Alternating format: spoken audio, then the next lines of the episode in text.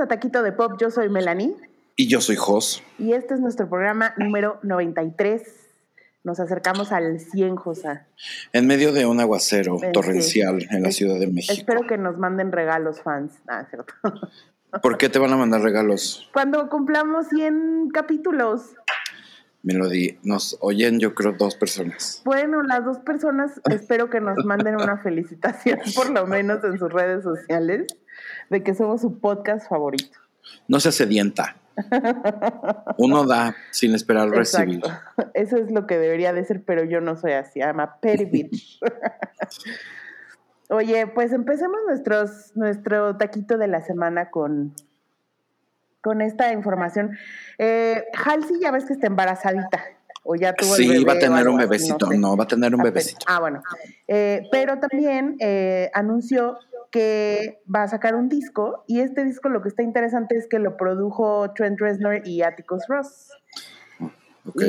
pues bueno, o sea, ustedes saben que este par, este dúo, hace muchos soundtracks, como que se han vuelto, digo, Trent Reznor es muy famoso desde antes, ¿no? Eh, Nine Inch Nails, por Nine, por Nine Inch Nails. Y el Atticus Ross también lleva, tiene muchísimos años de carrera. Eh, Trabajan juntos para hacer eh, música de películas. Exacto, pero como que se unieron, y digo, se conocen de hace añísimos, pero se unieron específicamente y lo empezaron a hacer soundtracks. Y soundtracks que resultaron ser muy premiados, como ahorita en los últimos Oscars ganaron por el de Soul y mm, ganaron Oscar por The Social Network. El de, Facebook. Ajá. Y también, pues, trabajan mucho con, con David este, Lynch no, Fincher, con David Fincher. ¿no? Porque también hicieron, hicieron el soundtrack de Gone Girl, también hicieron por ahí el de mm. Watchmen. Entonces, como que sí, me gusta porque tienen como un poco de obscuridad de pronto en, la, en los soundtracks. su mundo es, es oscuro, es misterioso, es este, como, no sé cómo decir en español, como grimy. Ya sabes, como denso, es denso. Ándale, denso, sí, esa es la palabra. Entonces, pues está padre que, se hayan juntado con Halsey a ver qué tal, qué, qué tal hace, porque a mí no se me hace como que la música de Halsey sea muy ese estilo. Mi Halsey preciosa. No, pero acuérdate que mi Halsey es este edgy. Porque es la que es como peloncita y es como. Es, una siniestra. Este. Em, ella, como que siento que se. Mira, esto es lo que va a pasar. Ya lo vimos. El rock viene de vuelta. Sí. Esta niña va a sacar un disco de rock. Va a estar algo muy Olivia Rodrigo. A ella le queda porque ella ya ha hecho algunas canciones como, como medio rock pop. Este, y siento que también ella es como una pink chiquita, siento. O sea, es de entre las de su generación, ella es como de las más edgy. Sí. ¿Sabes? Puede ser. Eh, y, y, digo, obviamente hay este, no es una comparación en otro nivel más que en ese, ¿sabes? Porque si no. Em, y es talentosa y todo, pero siento que Halsey como que ya lleva mucho tiempo queriendo ser y no es. Y siento que ya más bien no va a ser nunca. Como que ya tiene su mercado y de ahí ya no va a salir. O sea, está, o sea, a lo que me refiero es que puede que sea mainstream, pero no es una Ariana Grande, no es una de estas gigantes, ¿no? Y pues está bien, a lo mejor también ella ya también está como de, ok, estoy, es aquí es donde tengo que estar, ¿no? Ahora voy a hacer una del nivel de la Noah Cyrus. Bueno, pues vámonos a hacernos oscuras y siniestras. Oye, te voy a dar una noticia que yo creo que a nadie le va a importar, pero es que... Solo a ti. Solo a mí, porque... Pero te da igual. Me da igual. Es que, pero te voy a decir por qué. Lo que pasa es que a mí me gusta mucho Timothy Oliphant. Se los he dicho aquí, se los he compartido varias veces. Y entonces va a salir una película que se llama Havoc, eh, con Tom Hardy, y sale esta chavita Jessie May que sale ahorita en Shadow and Bone. Eh, y pues se supone, es un, es un thriller de detectives, pues, pero, o sea, a mí, pues, más allá de cualquier cosa, más allá de que esté Tom Hardy, me hizo ilusión que salga Timothy Olyphant, porque me cae muy bien. Se me hace un señor súper guapo y súper talentoso. Google him, gente. Para que vean y, nos digan a ver si es cierto que, es tan guapo como Oye, pues para las que seguramente aquí sí han visto, no sé si vieron Santa Clarita Diet, es el esposo de Drew Barrymore en esa serie. Ah, es buen actor y todo actor, ha estado en muchísimas cosas. Él tuvo tuvo una serie por muchos años que se llama Santa Clarita Diet es una basura. Pero, pero te digo algo, él es, a mí se me hace que él es lo de lo más rescatable, porque es un marido súper tonto, güey. Pero, pero, pues para maridos tontos ya tenemos a Phil, ¿no? pero, pero es otro tipo de tonto. bueno, mm, X también salió por ahí en un cameo en este en Mandalorian.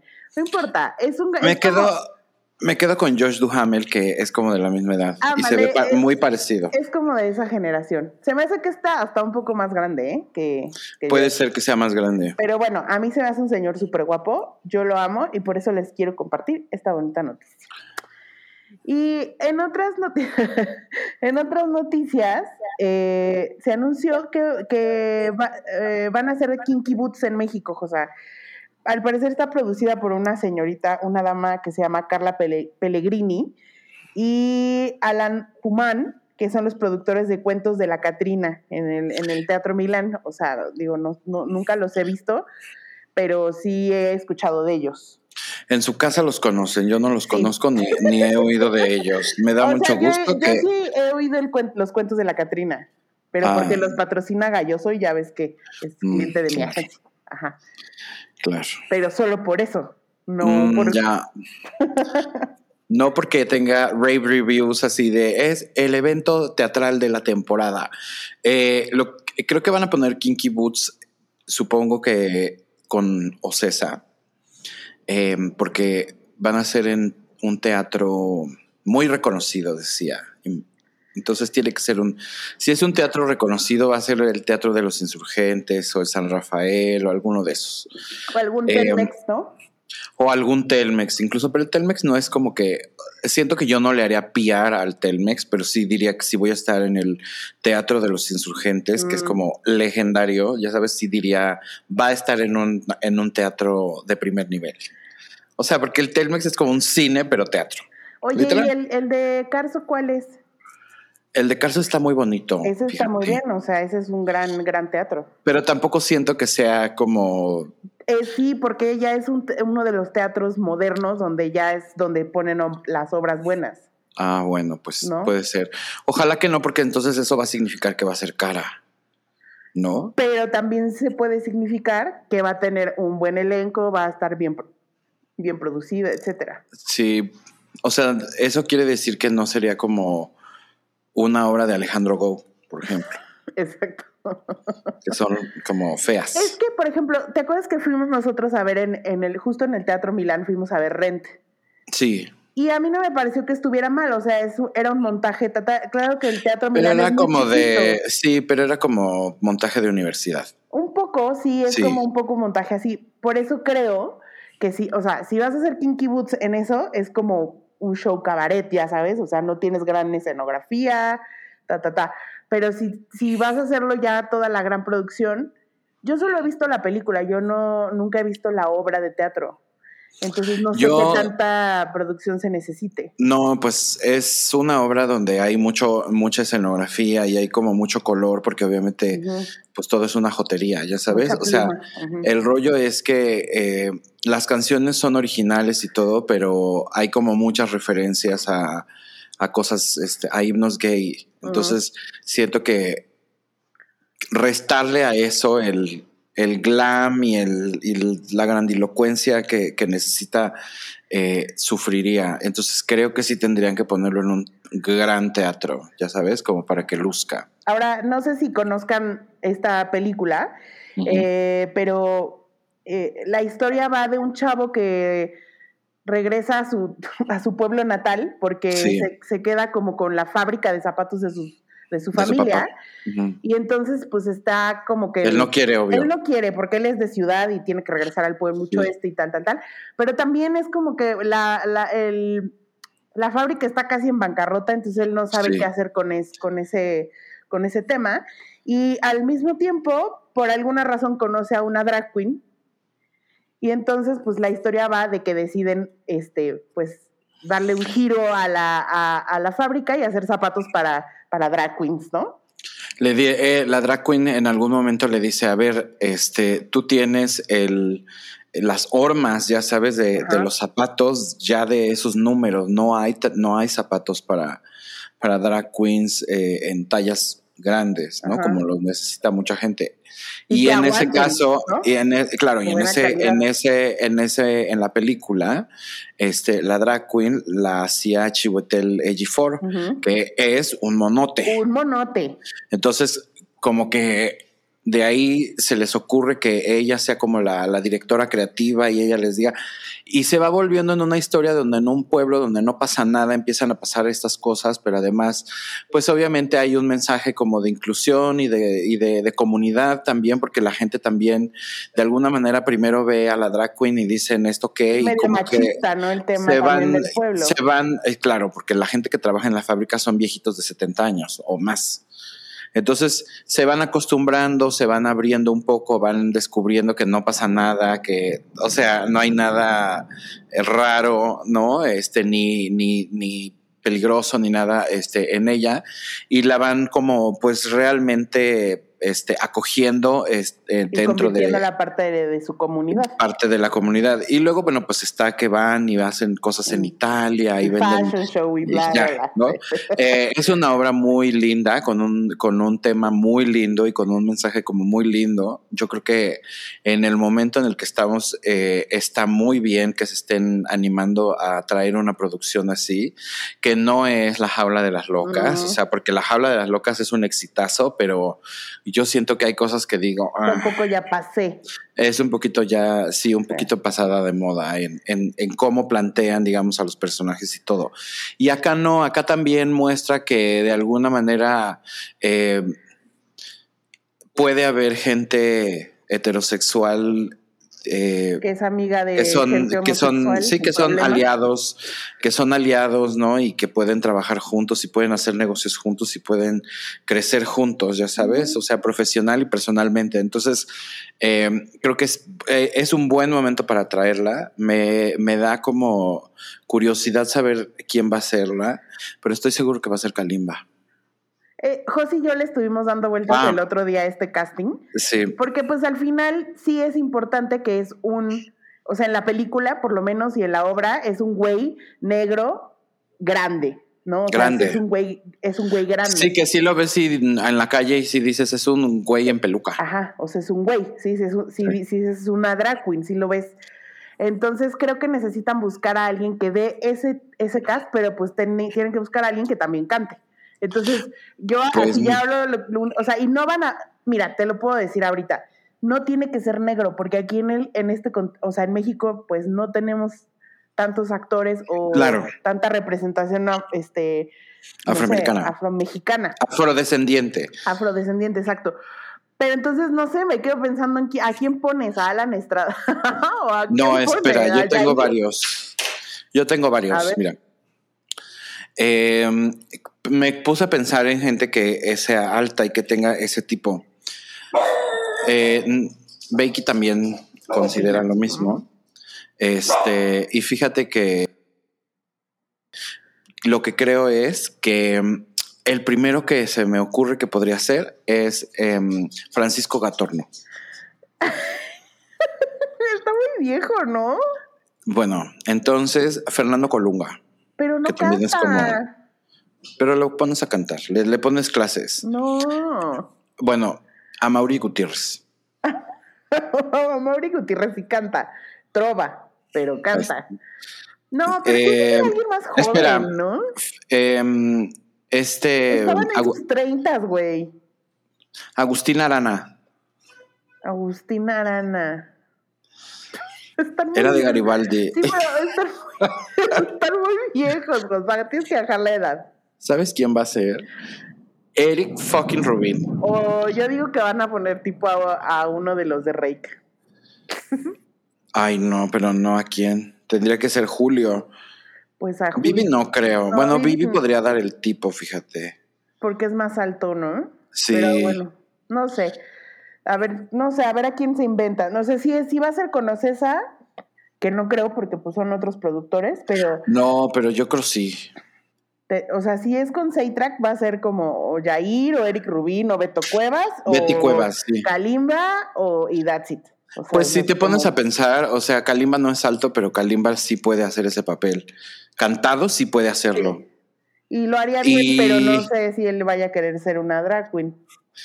Bueno, su religión igual se lo no, se lo permite porque a los cristianos no les gustan esas cosas. Pues pero oye, es pues, lesbiana. No es lesbiana, Melanie. A ver. su hermana está en una relación con una mujer, con un hombre trans. Ah, no es lesbiana. Yo pensé que era la verdad, yo no, no, no sabía ese chisme, solo pensé que era lesbiana. Yo después les voy a decir, en ese caso, porque voy a dar un taquito de mierda, ah, pero mi taquito de mierda es relacionado con, con ese tema. bueno, con ese tema. ya en cuanto veamos quién es el cast y dónde va a estar. Leonardo de los San va a ser, vas a ver. Leonardo de los San va a ser el, el straight guy. Ah, y luego, sí, sí. y, luego le tienen que poner uno así como de su pues, del nivel. El Eric Rubin, el sí. Deberían de poner al detector de metal. ¿A Jay de la Cueva? Sí. Pero está chiquitito. Es, una, es un palito No, Jay de, la Cueva, yo Jay de la Cueva como el, el otro, el, el, chavo. Ah, como el del dueño, pues. Ajá. Ok.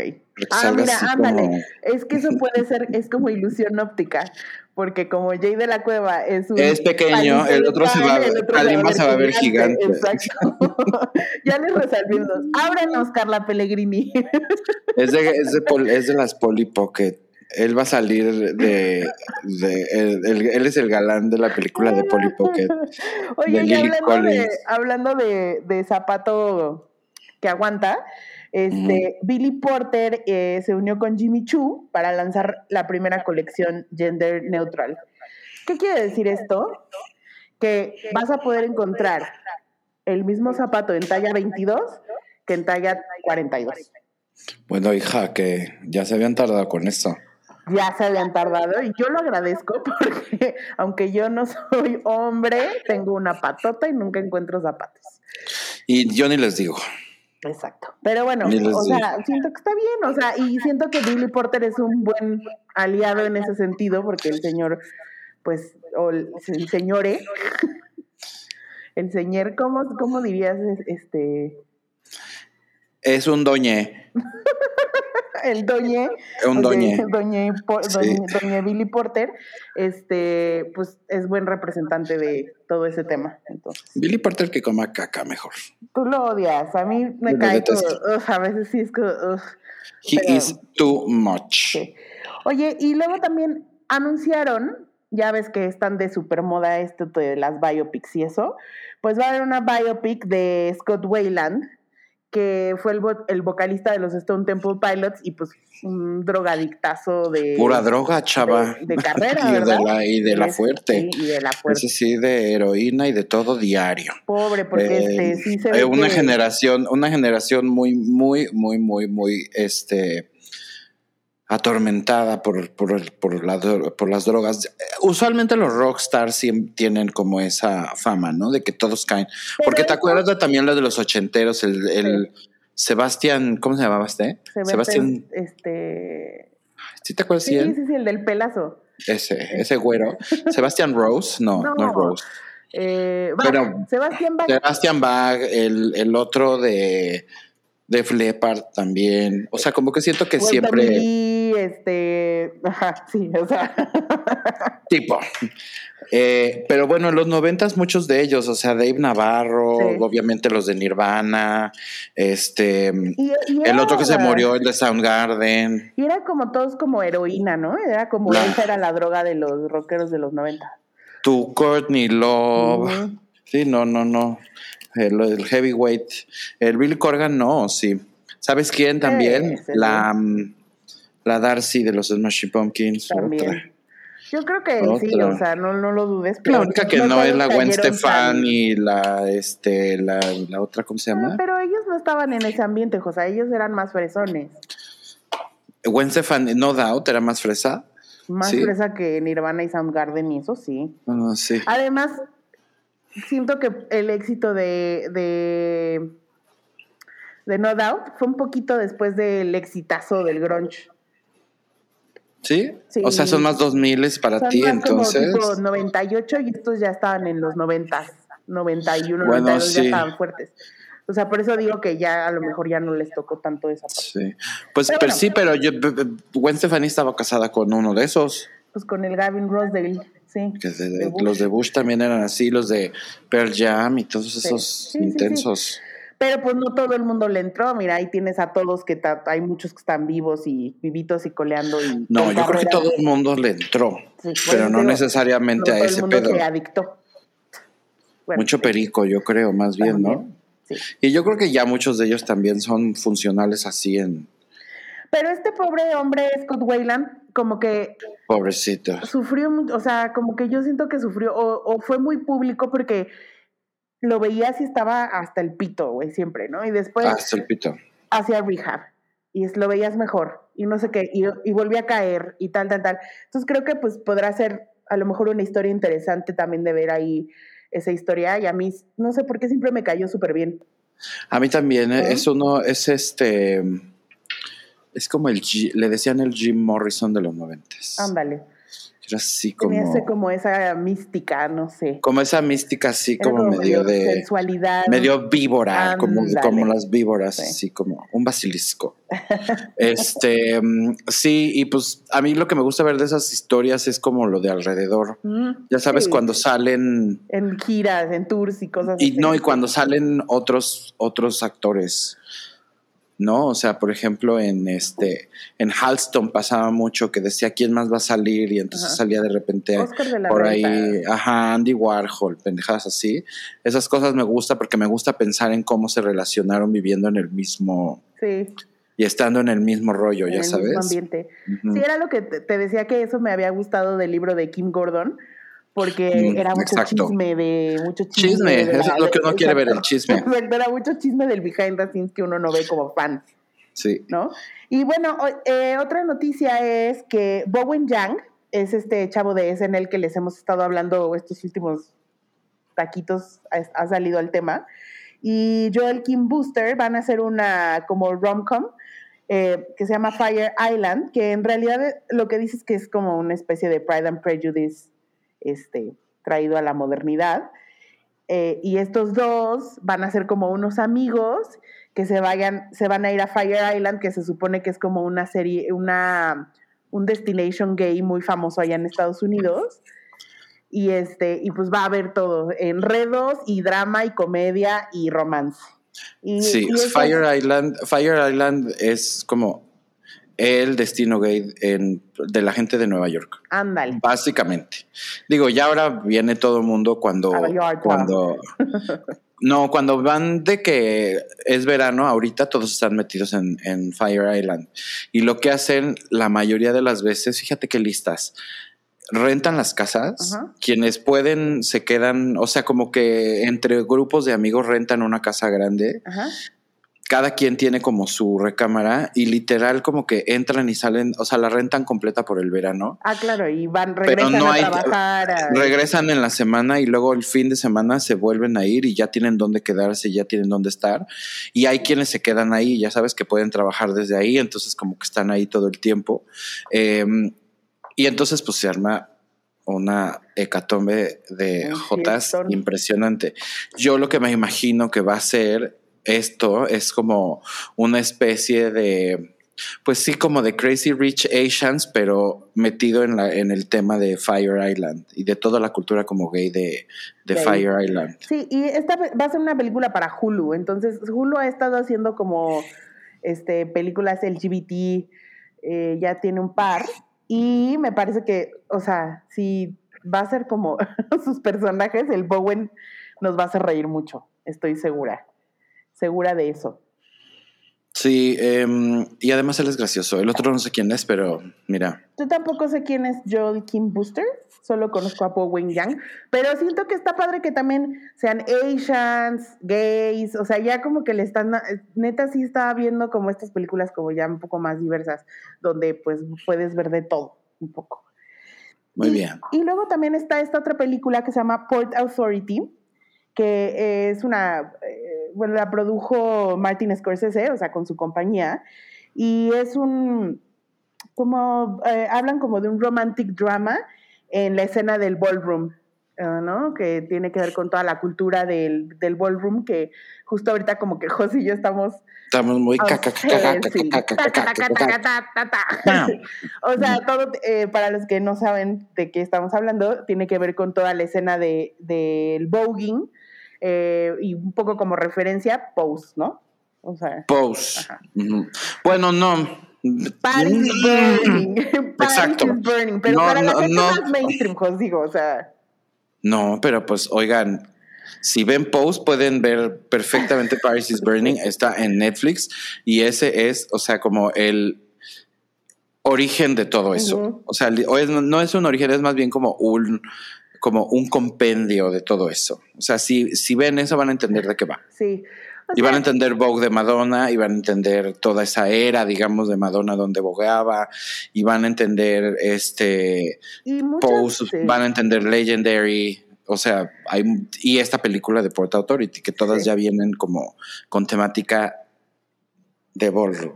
Sí, y el ballroom un poco también, lo, y lo que habla esta película es que el ballroom lo que tiene mucho es como, eh, es la familia que escoges, ¿no? Ese es como un parte de la cultura, así uno de los valores de la cultura del ballroom, es, es la familia que escoges, ¿no?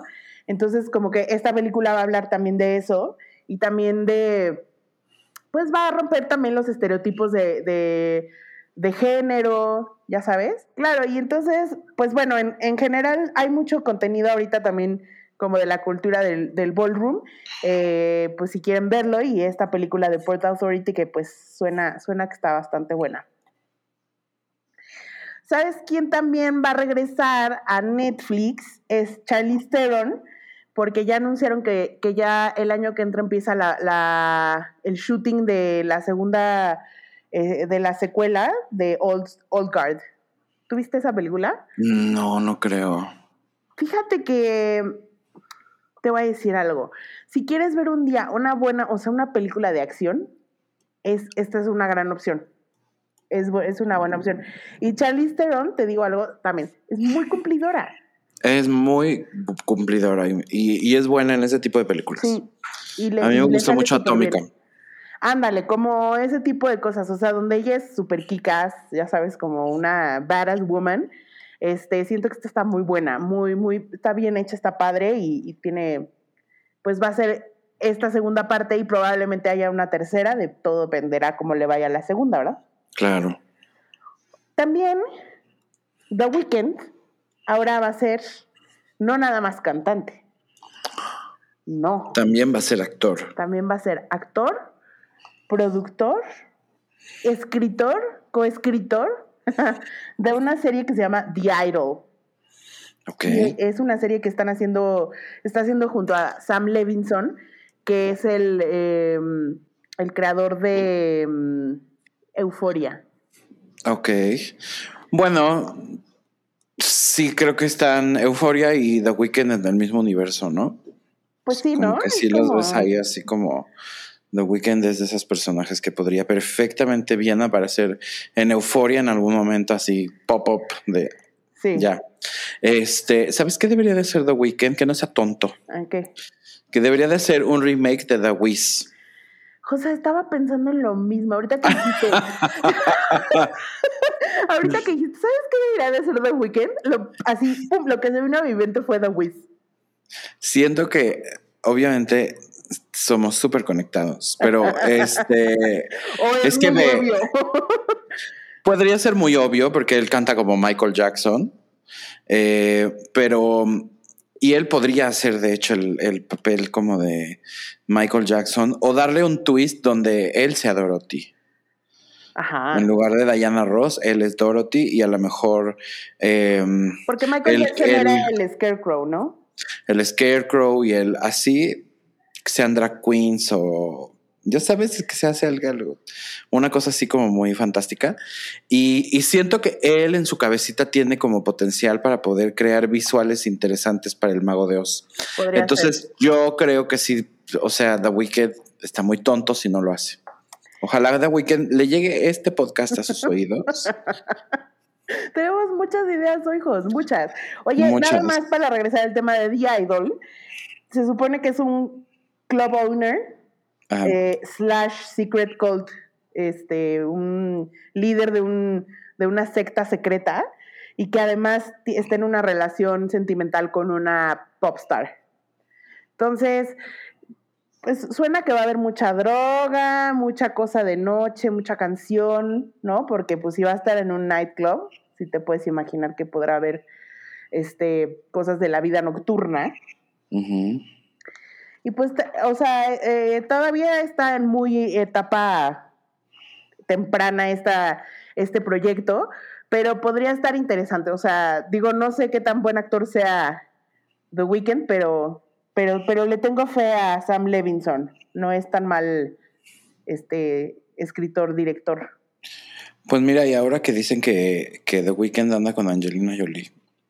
Ay, salieron a este, cenar un día y ya le están echando ya, el romance. Ya, ellos ya hicieron toda la historia, que si se va a llevar bien con Shiloh o no.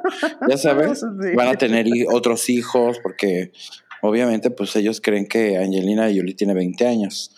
Eh, pues sí, que Angelina le dio unos tips. A lo mejor se vio a cenar con ella para que le dé tips. Es su amiguita. Y le va a dar unos tips. O a lo mejor le está ofreciendo un papel en la película que también, si él está produciendo, dirigiendo, actuando, bla, bla, bla, bla, bla. A lo mejor él dijo, mi sueño sería que en mi, primera película salga Angelina Jolie. Oye, pues sí, o sea, no sé, no creo que, no creo que suceda que, a lo mejor puede hacer un cameo o algo así, eso sí podría Ya hizo Maléfica 1 y Maléfica 2. Yo creo que esa mujer puede hacer ya cualquier cosa. Pero no ha hecho tele. No, porque ya, yo creo que ella no le gusta trabajar. no, sí le gusta, pero lo que ella quiere. Porque se quejó en la corte cuando lo de la, lo de la custodia se quejó que dijo, güey, es que porque yo tengo que estar aquí en Estados Unidos, porque la custodia, no puedo ir a, hacer, a dirigir las películas que yo quiero. Mana, pues se de un poquito chula. Iris what That's, all I'm saying. Oye, se de un poquito. ¿Ves que HBO Max es muy de, de reboots, del reboot? Sí. ¿No? Entonces, pues ya tenemos que el de Gossip Girl, va a haber el de pues se podría decir un reboot de cierta manera de Sex and the City. Este, por ahí también se rumoraba el de True Blood, ¿no? Y por supuesto, el de las Pretty Little Liars. Pretty Little Liars, que si no, o sea, si no tuvimos suficiente con las 28 temporadas de 50 capítulos donde cada capítulo el malo era alguien diferente. Mira, es una basura de serie. Pero la vi de principio a fin y cada vez me enojaba más porque decía, cada vez es más absurdo lo que está pasando, pero era tan mala que era muy buena. Y lo que sí me gustaba era que estaba bien escrita en el sentido de que todos los giros de tuerca que tuvieron que dar en ocho temporadas para llegar al final, neta sí fue como de de dónde se sacaron, de dónde mierda se sacaron todo esto. Están basados en unos libros, pero aún así como que pues nada más basado. Ya para los capítulos los, escribieron un equipo de, escritores muy fantasiosos, muy fantasiosos.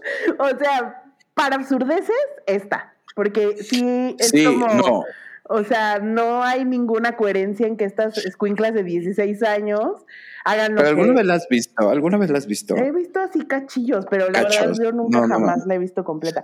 Y ahorita la verdad es que lo que leí del reboot, o sea, salió esta noticia otra vez, ya la habíamos comentado, pero salió porque ya escogieron a dos de las niñas que, va, que van a salir desconocidillas, o sea, de que han hecho cosillas para Disney, Channel y Nickelodeon, ¿no?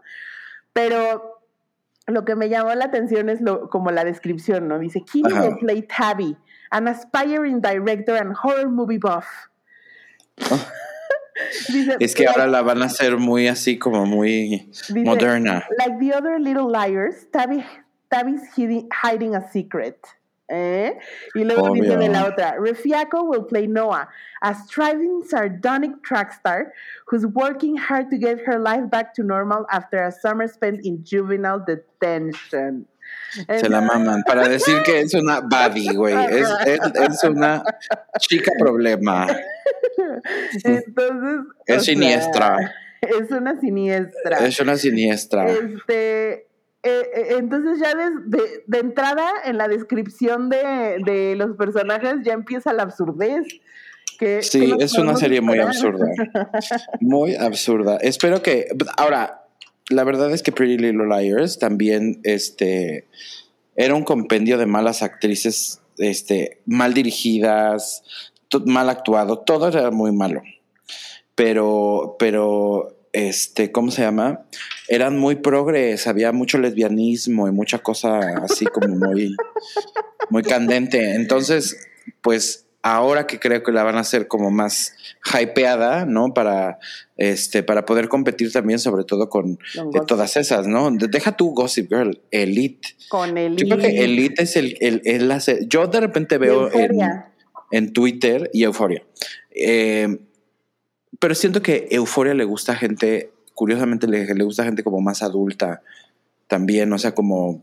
Y, y Elite es como de que para todos, ¿no? Lo que pasa es que obviamente Euforia tiene un, o sea, es una serie más dramática. Es más densa, es, más, densa. Sí, es más en serio. Elite es una serie boba, o sea, de tránsito. O sea, es un rebelde muy erotizado. Ajá. Muy glorificado y muy er, er, erotizado. Que ahorita creo que la de la, el reboot de Gossip Girl viene también como en ese, en esa onda. En ese tono así como de. Chichi, peluca tallada y todo. Fashion y todo, ¿no? Entonces, sí. Pues yo creo que también Pretty Little Liars tiene que competir un poco con eso, pero pues estas son casi que todas las protagonistas son chavitas y sus novias. Aquí el rollo es que estas viven en un pueblo de 4x4 donde pasa todo eso. Entonces, como que tendrían que situar Pretty Little Liars en la ciudad como para que fuera creíble, pero entonces ya no es Pretty Little Liars, porque Pretty Little Liars el pedo es que son cuatro nacas en un pueblo. Literal. Pues a ver, a ver si cambian eso o si lo dejan igual y pues tú, tú te haces a la fantasía de que acá eso pasa en un pueblillo. Pues quién sabe. Oye, yo, yo sobre todo lo que lo único que digo para cerrar esto es no han pasado, te juro, ni 10 años de que Pretty Liars se acabó. Y ya hicieron un reboot que no funcionó. Ah, claro. Así es que. Pero no era de HBO Max. No, era como de, de CW, obvio. Sí. ¿Ves que el papá, el papá del hijo de Liz Hurley se suicidó el año pasado? Sí. Y es, era putrimillonario el señor. Sí. Bueno, pues el abuelito, o sea, el papá de este señor que se suicidó, que se llama, este, el abuelito se llama Peter Bing, decidió que iba a cortar la herencia, o sea, no va a recibir ni un peso el hijo de, de Liz Hurley, el Damian, ni su hermana, ni su media hermana que se llama Kika, Kira Bander, porque pues son bastardos. Out of wedlock. Qué mentalidad tan del siglo pasado, ¿no? Pues bueno, imagínate. El Demian creo que nunca tuvo en realidad una relación con el papá, ¿no? Siempre ha sido más Damian Horley que otra cosa. Pero pues, pues sí está gacho, oye. Eran, le tocaban como 250 millones de dólares. Imagínate nada más que te lleguen y te digan, pues como a los de como a los de Shit Creek, que un día te eres ultra turbomillonario y al día siguiente no tienes un euro. Bueno, en su caso una libra. Eh, pues no sé de qué viva Liz Hurley, pero supongo que no debe, no debe de recibir dinero del marido, ¿sí crees que sí? No, porque según yo... Ella se volvió a casar, ¿no? También, según yo está casada bien. Ah, bueno, mira, pues entonces el hijo de Liz Hurley no necesita seguir siendo rico, pero es, una mezquindad de parte del abuelito, porque pues al final del día sí el, no, y al final del día, si el papá, si el papá tenía una relación con él, con eso basta, ¿no? O sea, como que si el papá se hizo cargo de él desde el principio y lo reconoció como suyo desde el principio, pues sí, ¿no? O sea, porque, porque ella estaba casada con él. Sí, pero yo sabía que él, o sea, cuando se divorciaron, él se desentendió y casi no, no tenía una relación Le daba dinero. Pues le da, lo mantenía como su hijo, pero no tenía una relación con él. Ya. Mm, pues entonces no sé qué tanto le afecte realmente al chavo. es lo ¿no? que te digo, o sea, al final a lo mejor para él es como de, ah, ok. O sea, de todas maneras ni tenía ese dinero X, bye. Viejo anciano. Siempre he vivido de lo de mi mamá. Y además, pues él ya ves que es modelo. Es modelo y gana muy, muy, mucho, mucho dinero y es amigo de Courtney Love. Ok. Yo sé. Bueno, pues. Entonces, juntos en, en Fashion Week Sí, en, que, en le, UK. que le den al señor Peter Bing. Que le den y que se, que se pudra en todo el dinero que no le Que va a dar. a ese dinero, los personas. microbios de los billetes de ese dinero se, com- se lo coman vivo. Y ya por último te quería contar que este Stephen Dorff, que es- fue como un galán de los noventas, ¿no? Ajá. Eh, pues dijo que Black Widow es una porquería, es una basura y que le da oso a Scarlett Johansson y todos los actores que salen en películas de Marvel porque son una cochinada y que pues no, o sea que en realidad él pues mejor prefiere trabajar con los este, directores jóvenes que traen una nueva este, visión del cine Pero hacer, ellos no quieren trabajar con él. a hacer una película de Marvel. Porque en cuántas de- películas has visto a Stephen Dorff después de, de la de Together de Sofía de Sofía Coppola? Coppola.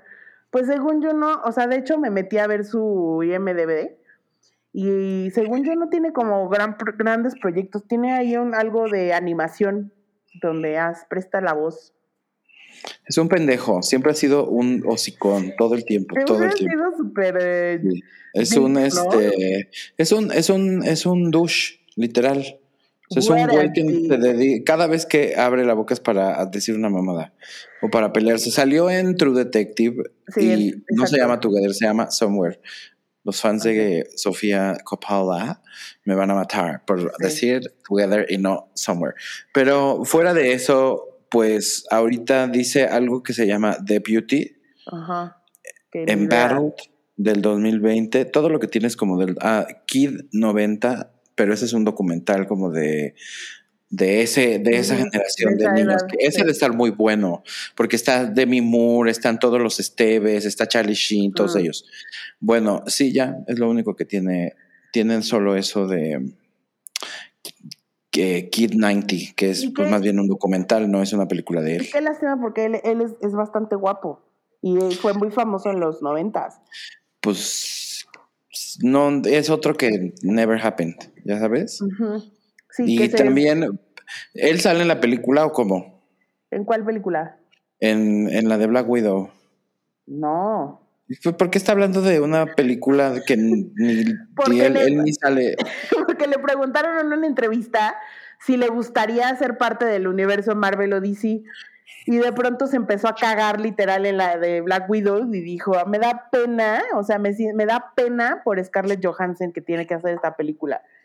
Es como de, güey, o sea, se me hace ¿Y una... por qué habla además de una mujer eh, cuando no está en su presencia? No, y además es como de, por- o- entiendo que puedas contestar de una manera y decir, a mí no, para mí, no me, a mí no me gustan las películas de superhéroes, no me veo haciendo una película de superhéroes. Podría haber contestado eso. ¿Por qué tienes que contestar cagándote en alguien? ¿Estás de acuerdo? Sí, o sea, sí. era lo único que estaba buscando es que pusieran ese quote en los medios. Porque, o sea, ¿qué, qué le importa si a Scarlett Johansson sí le gusta hacer sus películas de superhéroes? Y además, Scarlett Johansson es, te, te aseguro, 800 mil veces más rica que él. Ah, no, él dijo, obviamente le pagan qué, 7, 8 millones para hacer esta película, a mí no me importa, yo prefiero trabajar con el con el chavito director nuevo que está proponiendo algo diferente. Ah, pues, Pues good sí, for por eso you, estás ahí donde estás y Sí, ya. pero también es bien. como good for you, güey. Qué bueno que tú quieres hacer ese tipo de cine. Es más bien como, como un pedo de pelucear lo que es como muy comercial y muy mainstream porque no hay arte, ya sabes. Entonces, de todos modos te vuelves un pretencioso de Ajá, mierda. Exacto. Este, Ni porque pues, actor. así que tú digas, sí, así que tú digas, híjole, qué bárbaras, qué buenas las películas independientes que hace este güey. No, o sea, yo, actores de películas independientes, miles más, él no. Miles, miles más.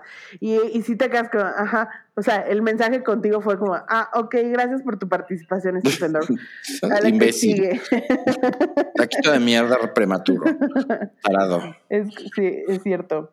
Oye, este, pues ya nada, pasemos a... Oye, una noticia, se murió, se murió Rafael Acarrá el día de hoy, estamos grabando en lunes, y hoy se nos murió nuestra Rafael Acarrá Cuéntales un poco a los que no saben quién es Rafael Acarrá. Si no saben quién es Rafael Acarrá, neta.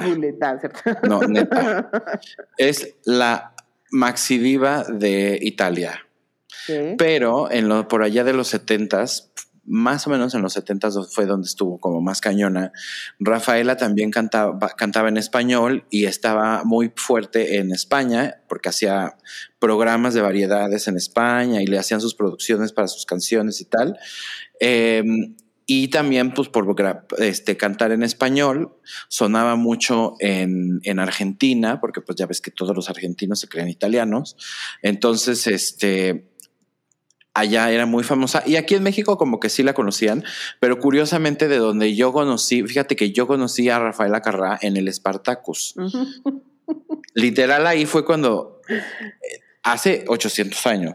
Entonces presiento que por toda la onda que ella hacía a nivel de presentaciones, porque sus presentaciones siempre eran súper over the top, estaban llenas de glitter, de hombres encuerados, este, ella bailaba, era una vedette completa. O sea, ella bailaba, cantaba, este, actuaba te actuaba, eh, te conducía, era, ella sí era mocatriz, te, te conducía, de todo. Y Rafaela Carral, la verdad es que ya después viéndola este, y empezando como a, conocerla, eh, era una señora como muy agradable, ¿no? Siempre la veía sonriendo, se veía que su energía era como muy ligera, la gente la quería un chingo. Haz de cuenta que es como si fuera como Verónica Castro, pero de allá de, de, Italia.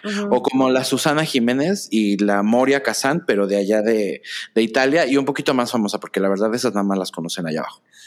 Eh, pero Verónica Castro sí es un buen ejemplo porque Verónica Castro en algún momento también cantó, bailó, condujo, actuó, etcétera. Eh, y en realidad era una vedette, ¿no? Eh, este, y esto sin, sin, sin, sin menospreciar ni el término de las vedettes, ni a las vedettes este, Pero lo que hacía Rafaela sí era muy lo que era una vedette. Ya sabes, era prácticamente una vedette en los 70 era una showwoman como ahorita una Beyoncé. Sí. Sí, sí, una Madonna, una de esas. Y, y, Rafaela, pues también ha influenciado a mucha gente, también tipo Madonna, por ejemplo, toda la era de, con, de Confessions on a Dance Floor es muy, este, es muy Rafaela. En el último video que, que, hizo de God Control, la peluca que trae es como pelo de Rafaela Carrá. Eh, yo creo que yo creo que de ahí se inspiraron también, obvio, muchas drag queens y hay muchas drag queens a las que les gusta este, hacer a Rafaela Carrá, de nuevo por este tema de que sus, sus números siempre eran como muy espectaculares y tiene canciones muy divertidas además, este, búsquenla. Hay que venir al sur. La que a mí me ultra mega traba es fiesta, qué fantástica, fantástica esta fiesta, qué fantástica, fantástica fiesta. Ta, ta, ta, ta, ta, ta, ta. Este, vean por ahí un, video de YouTube de Rafaela Carrá, escúchenla también en Spotify, la verdad es que eh, es una es un icono de, de, la cultura pop este, pues europea, digamos, eh, del siglo pasado. Em, y pues bueno, ella estaba enferma, nunca, no se supo de qué, nunca se supo que estaba enferma además, o sea, como que ¿Lo nada más... En secreto? Sí, lo mantuvo en secreto, era ya muy discreta también como con su vida personal y no, no fue muy escandalosa como Verónica Castro de tener un chingo de novios y así, ¿no? Em, así que pues descanse en paz la gran Rafaela Carrá. Em, y pues bueno, deberíamos de cuando terminemos deberías de poner fiesta. Qué fantástica, fantástica. Mejor la voy a poner antes de al, inicio del programa. Ándale, exacto. Bueno, eh, y si quieres entonces ya pasamos a los tacky tales. Sí, era, era una señora muy agradable, la verdad que a mí me caía muy bien y también como esta, esta visión que tenía ella del show que quería presentar es muy icónica, creo que trascendió muchas fronteras eh, y, por eso pues hay que celebrar la vida de Rafaela, ¿no? Muchos números que a lo mejor de niños, quienes todavía les tocó, eh, siempre en domingo eran eh, de, de, no sé, a lo mejor números, por ejemplo, incluso hasta de Talía ya en los noventas, eran muy inspirados por los que, por lo que hacía Rafaela Carrá este, en ese tipo de programas musicales de televisión, ya sabes, cómo ponían las cámaras, a dónde le tomaban, ella qué hacía. Yo creo que Rafaela fue de las primeras que empezó a hacer, por ejemplo, reveals, ¿no? O sea, de que se quitaba una cosa y ya era una faldita. Eh, entonces, eh, pues e, es, es, una gran pérdida, obviamente. Ya esos, esos ídolos están empezando a, se están empezando a, ir. Eh, y bueno, pues es importante que su, su, historia y su legado se queden entre nosotros. Así es que a streamear a Rafaela Carrá. Exacto. Oye, ya te voy a decir mi taquito de pop. A ver. Mi taquito de pop se lo voy a dar a Selena Gómez. Como la flor. Ah, no. no, Selena Gómez. Porque Selena Gómez. Esta semana salió un shooting de, de Selena Gómez en unos sí. trajes de baño de la ma Marid, Marideo, ¿cómo se llama? Bueno, unos trajes de baño. De una marca. De una marca. Y el caso es que salen los trajes, salieron varias fotos y a mí se me hizo que se, me ve, se veía muy guapa, pero o sea, hubo mucha controversia porque no se ve no se ve su cuerpecito que esté retocado. Sí. O sea, no se le ve que el abdomen esté plano, plano, ya sabes. O sea, sí, sí, y, y, lo que me gustó es como de ya, o sea, enough is enough, ya dijeron todas estas niñas, ya nos vamos a mostrar como somos, ¿no? O sea, la Camila Cabello también es como de, sí, le vale yo tengo celulitis, ya deal with it, o sea, ¿no? Y, y creo que, eh, pues estas niñas que, que también han sido como presas mucho de la presión social y de los estereotipos de belleza que tiene que ser una pop star y tal, eh, que empiecen a también a mostrarse como realmente son. Siento que ayuda muchísimo para todas las chavitas que las admiran y que se sientan cómodas y contentas con el cuerpo que tienen, aunque cuando se pongan un bikini se les vea un poquito de una pancita. Y güey, no estamos o... diciendo que esté obesa, ¿eh? No, no está gorda, no está gorda, quiero decirlo, no se ve Su gorda. cuerpo es, o sea, su cuerpo es like dentro de un cuerpo que podría ser considerado normal, como muy bien. Muy bien. El tema es que no está photoshopeado. Si tiene una cicatriz, se ve la cicatriz, pues, o sea, y si le aprieta tantito de aquí porque le jalaron más el traje. Sí, como que ajá, parece Hombre. salchichón, o sea. pero, pero, está, bien. bien, así es, es, es así es, la, las mujeres son así. Y te, y te digo otra cosa, cuando ves y dices, ah, claro, sí, pues está muy bonito el traje de baño, claro, en la modelo que es un un palito así, se le va a ver muy bien. Pero cuando ya lo ves a lo mejor en una chava como Selena, con un cuerpo normal, sano, este, bien, dices, ah, pues se le ve padre, o sea, se ve chabocha, ¿no? Si, si quiero, sí. si me lo quiero comprar. Entonces, pues ya también es también un poco cuerpito medio de mom, mom bod, ¿no? Es como el dad bod, pero en versión niña, que es un cuerpo que no está, o sea, a mí el dad bod no me parece mal. No, no, no. Parece un cuerpo pues normal. Lo que y... es que a diferencia de los hombres, o sea, el hombre, o sea, los niños siempre pueden ir con el dad bod y todo el mundo, ahí está bien. Pero las mujeres es como, están tan, estamos tan acostumbradas a verlas perfectas en todas las fotos, que cuando sale una foto así, todo el mundo se queda como de, ¡Ah! ¿Qué, ¿qué, pasó ahí, no? Y al final, pues, o sea, tampoco es como que necesite el gran retoque porque se ve bien. Pero sí. Pero yo creo que ahí el pedo es que otras mujeres son las que también empiezan a decir como, ay, no mames, no sé qué. 100%, 100%. Y pues siempre... pero, pero te digo algo, es porque nos han metido en la cabeza por años y años, o sea, siglos, que el cuerpo tiene que ser como ta, ta, ta. ¿Sabes? Como que siempre ha habido tantos estereotipos que incluso nos cuesta trabajo aceptar que un cuerpo así se ve bien. Sí, el cuerpo es para procrear. Principalmente. su principal eh, su principal función mm. es la procreación. bueno, independientemente de la procreación o no de Selena Gómez, su cuerpo se ve espectacular, se ve muy bien en las fotos y good for her que, que también está tomando este camino que ya muchas actrices y, y personalidades están tomando de ya no querer retocar tanto. ¿Tiene un filtro? Sí pero ya no se ve la foto retocadísima con una turbo mini cinturita, el, el, abdomen perfecto, no, ya no se ve así. Te digo algo, y también lo que pasa es que también ahorita Selena Gómez está jugando a ser latina. Uh -huh. Entonces ella quiere una onda más como Caliuchis, más Carol G, ya sabes que son chavas, digo, Carol G se ve más como como buena, pues, pero pero Caliuchis más bichota, pero Caliuchis pues es una chava que sí está como curvilínea, pero pues no es así como una bichota. Yo no creo que Selena estaba esté jugando a eso porque no, no Sí, porque acaba de sacar un EP de pura música en español. Sí, pero no, no, Entonces está viviendo como esa fantasía de rubia, latina, ya sabes Pero no esa no esa latina tipo, o sea, no como este Rosalía, pues que de pronto salió con cuerpo Kardashian. No. No, ¿sabes? O sea, es como no, como una latina que tiene chichi, también tiene culo, ya sabes, o sea, son caderonas y suelen ser panzonas también, o sea, y, y todas tienen celulitis y da igual, ya sabes. It is what it is, así es el cuerpo. It is what it is. Y, es lo que hay y you, you do what it's needed to be done. Y además siento que vuelvo a lo mismo, o sea, no estamos diciendo jamás que esté gorda ni panzona ni nada, porque no, mames, no. Está, no lo está, pero cuando ves la foto, sí te esperas como la, el cuerpazo perfecto que siempre les ponen a las, a las pop Porque simplemente tú vete a ver la portada de uno de sus discos donde está desnuda y está en blanco y negro y es de ese tamaño, es un palito. Pues es, a lo mejor le está pasando como a Cristina Aguilera, que cuando era muy chavita era palitito. Muy flaquita. Y de pronto ya como que dio como ya más el... O sea, jamón, jamón. Exacto. Ya, ya le hizo más cuerpo de mujer. Pero Cristina Aguilera siento que se le hizo cuando empezó a tener hijos. Esta no ha tenido hijos. Tenido hijos. Pero bueno, good for her. Qué bueno por Selena Gómez.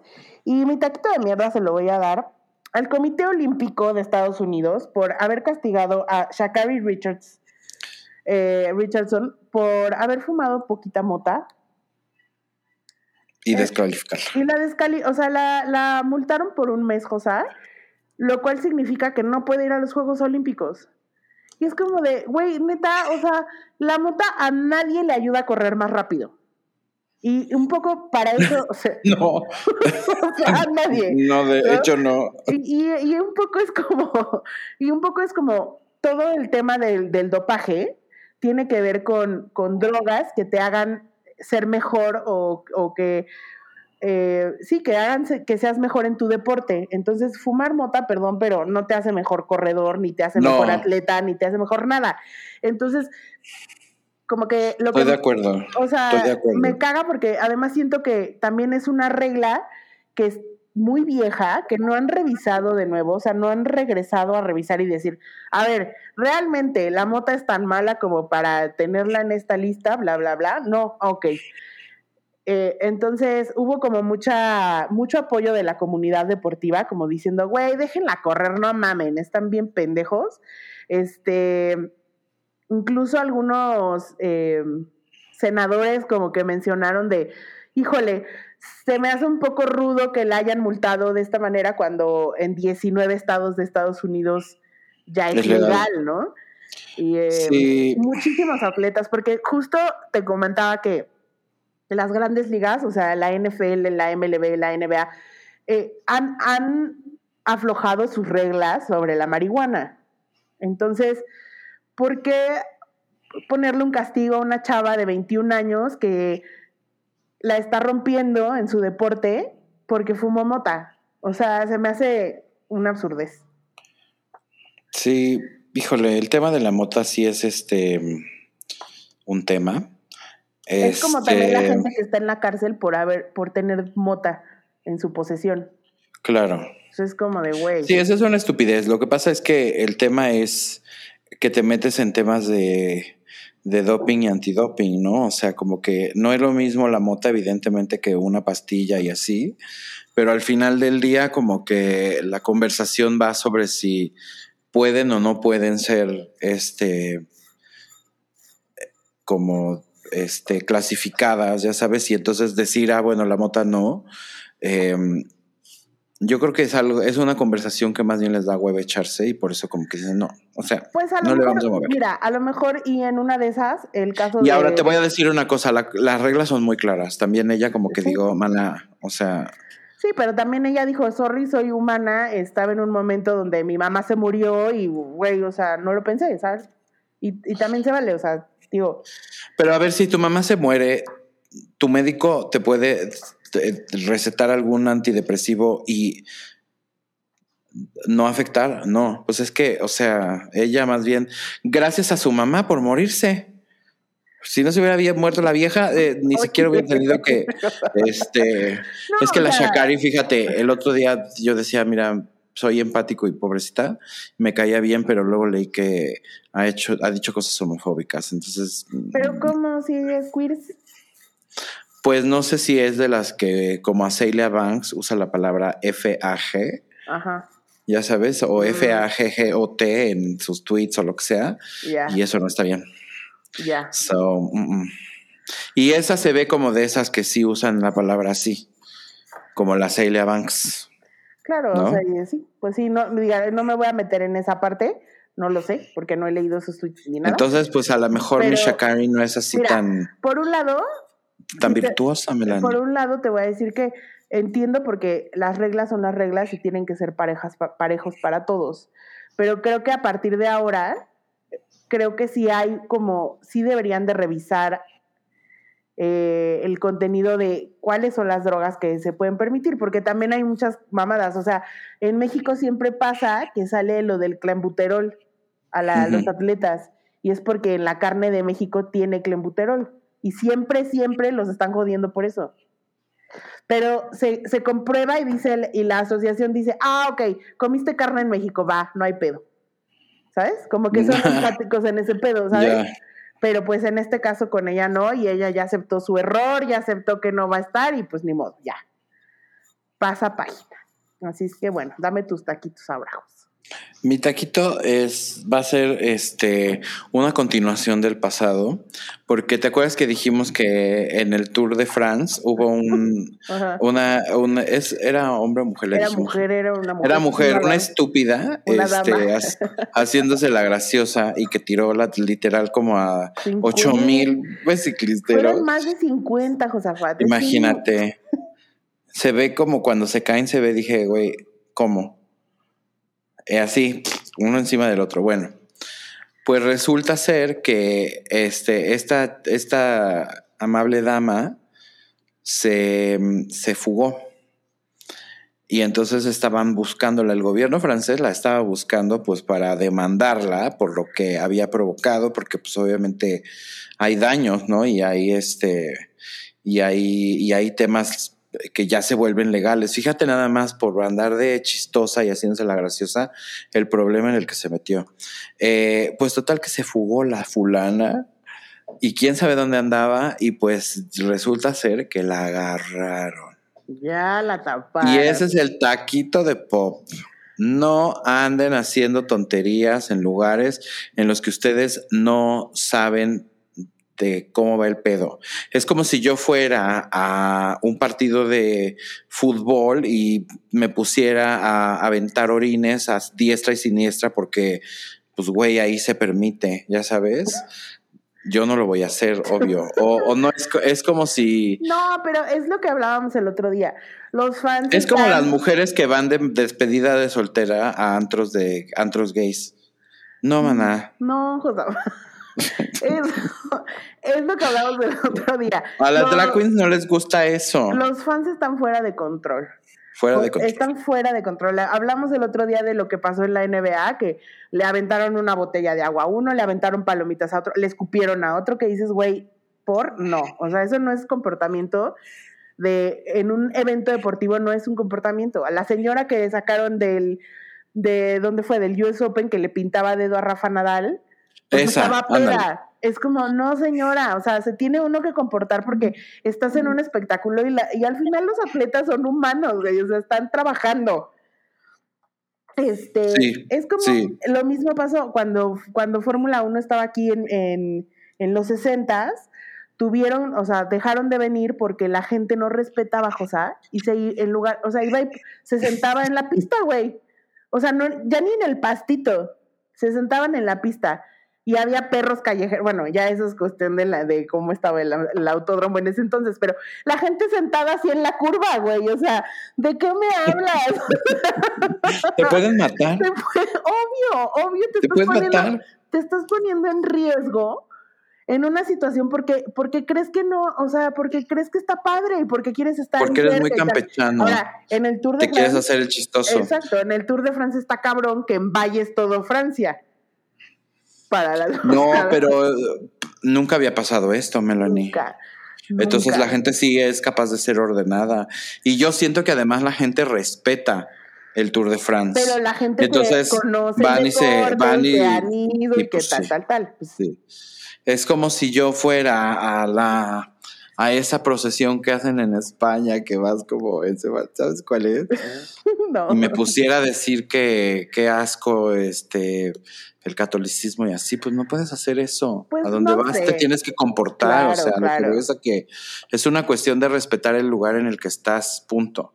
Si yo no soy este una persona soy más bien una persona ajena a al evento, al lugar en el que estoy, pues trato siempre de ser un poquito más medido y digo, pues no sé si esto se puede o no se puede, mejor yo lo que veo es lo que hago. Y nadie te aseguro que nadie ahí estaba haciéndose la chistosa como ella.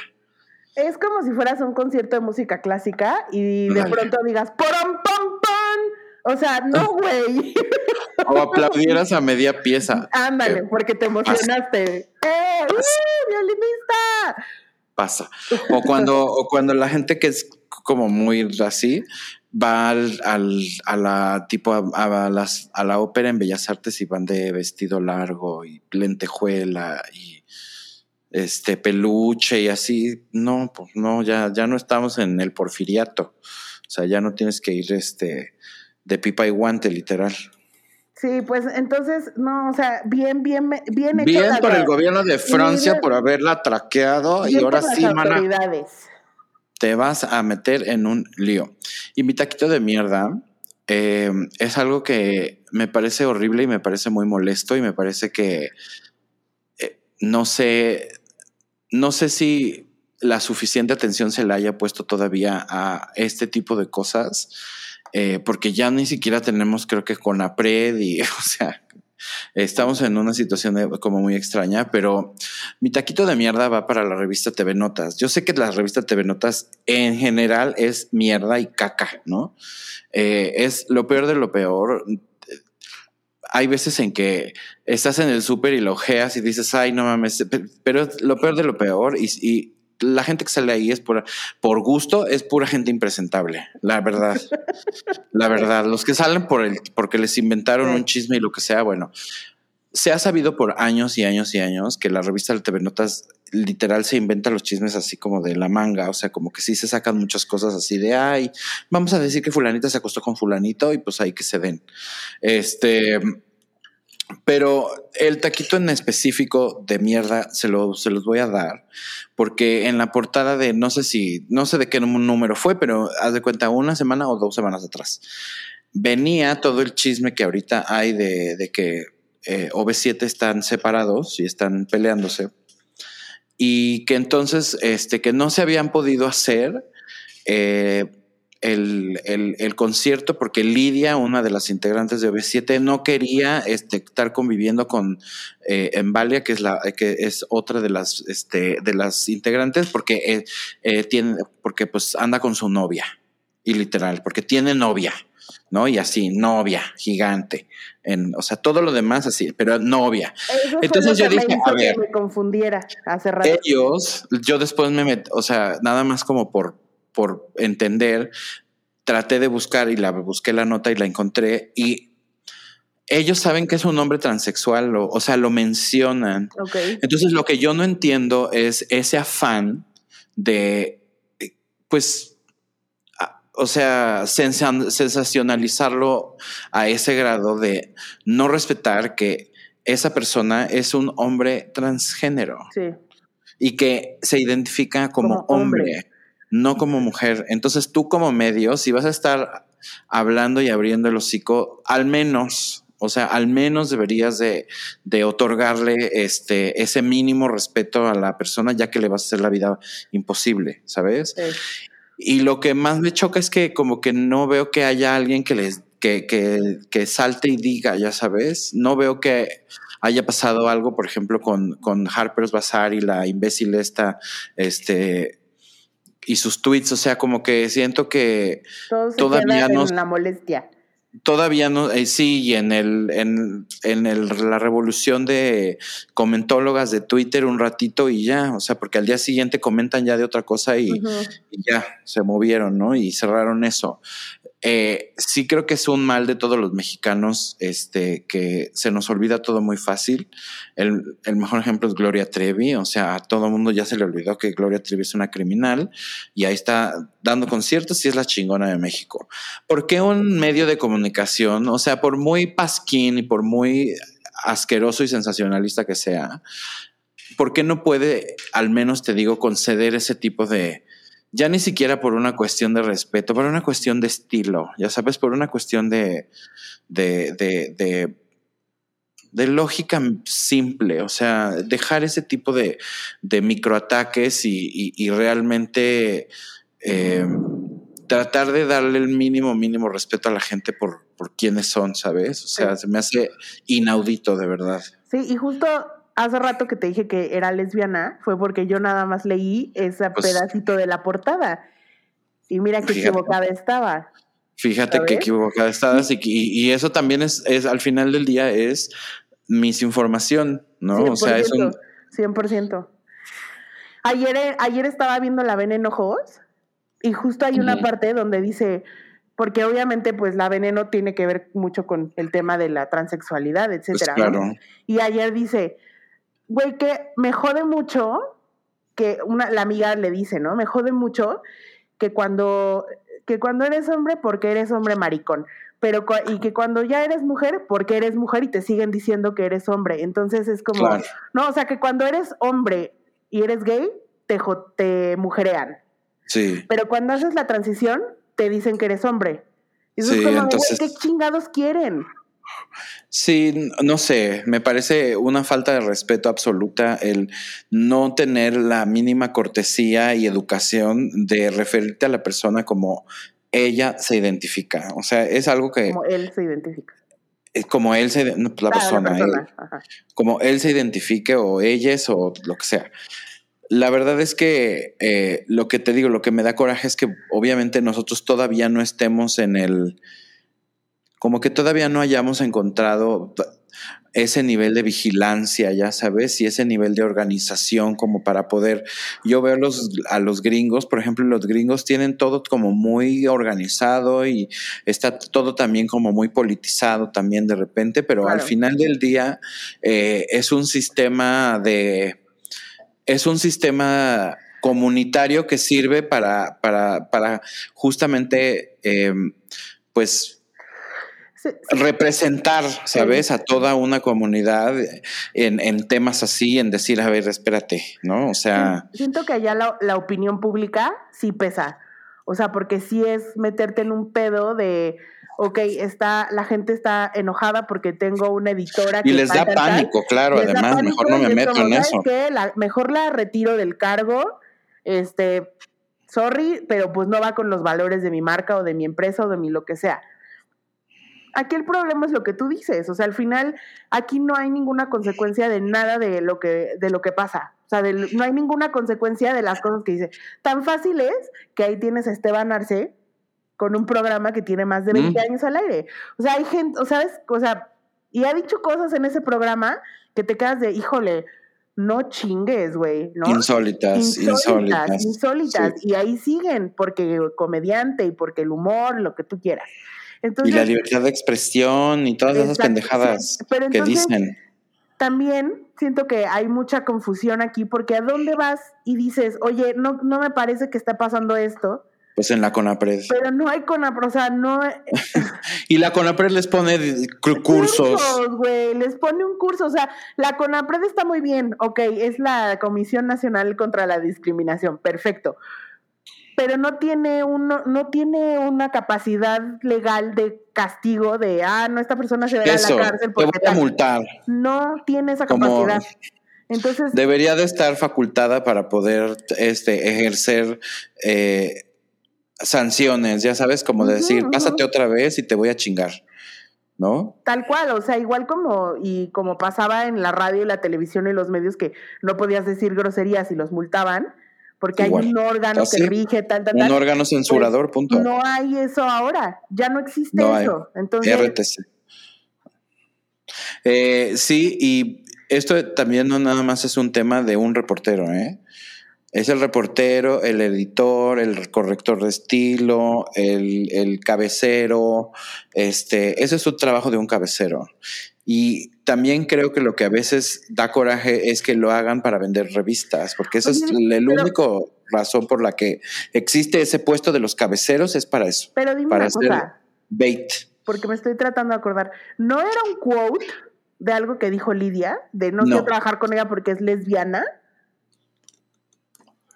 No, porque no, porque decía su novia, pero no. Ah, ok. Y además Lidia ya salió y dijo, oye, güey, jamás en la vida. Jamás en la vida. Ok. Pues un taquito de mierda porque es terrible que siga pasando esto en pleno 2021 y que... Sí, y sí, terrible. Me, me, parece indignante. A mí me indigna muchísimo. Cada vez que veo este tipo de cosas es como que digo, puta madre, o sea... ¿Y sabes qué es lo que pasa? Que todo, todo es, es así. Y todo junio, ay, sí, todo está chingón y todo es de arcoiris y la verga. Primero de julio, y literal, hay memes de así, primero de julio y así como cosas de, de, de arcoiris tiradas a la basura, ya sabes. O sea, como que siento que para eso también están muy buenos, pero también nosotros como gente no lo. Eso tiene que venir de la gente exigir a las marcas que no solo se involucren en, en, en, este tipo de cosas y lo hacen igual en el mes de la mujer, idéntico. Sí. Es, como lo, es como el equivalente, ya sabes. Sí. Eh, tiene que ser una cosa constante, tiene que ser una cosa consciente también, no es una cosa de, güey, si eres Smirnoff y si eres un rollo de fiesta y ok, pero pues también ponte serio y entonces si estás, o sea, beneficiándote del dinero que entra por, por, por, gente de la comunidad que te consume, pues da algo de regreso, ya sabes. Uh -huh. eh, y no todas lo hacen, no digo que, que, que, no lo hagan algunas, pero no todas lo hacen. Y pasa lo mismo con este tipo de cosas, o sea, como que a lo mejor nadie, no vi ni siquiera, ¿sabes? No, no, no me metí a, a, a leer a ver si alguien, este... Había dicho algo al respecto. Había dicho algo, se había hecho revuelo, pero como que dije, güey, qué hueva, la neta, qué hueva, taquito de mierda. Sí, taquito de mierda. Malditos de la TV Notas, aunque yo disfruto mucho leer sus cochinas. Qué asco, Melanie. o sea, no la leo, obvio, nada más me gusta ver las portadas. Bueno, ándale. Pero bueno, este, sí, un taquito de mierda porque tampoco se vale que estén desinformando a la gente y diciendo, o sea, de por sí la gente que lee esas revistas. Como si fuera algo malo, eso es lo que me exacto, molesta, ya sabes, exacto. como si fuera algo como que tienes que esconder. Uh -huh. 100%. O sea, eso, eso, eso. Bueno, pues sí, te, terrible. No tenemos nada más que decir. Que... Nada más, más que despedir el programa, Melanie. ¿Sabes Despídelo. qué Hay que hacer esto, pero al revés. O sea, hay que empezar con los taquitos de mierda y terminar con los taquitos de pop, porque siento que nos vamos como enojados, oye. Sí, ¿verdad? No. Puede, podría ser. Yo no me voy enojado. Perfecto. Pero te vas con tu queja. Ya, ya más bien la, la vine y la vomité aquí. Exacto. Pues muy bien, entonces nos escuchamos la semana que entra. Adiós. Sí, bye.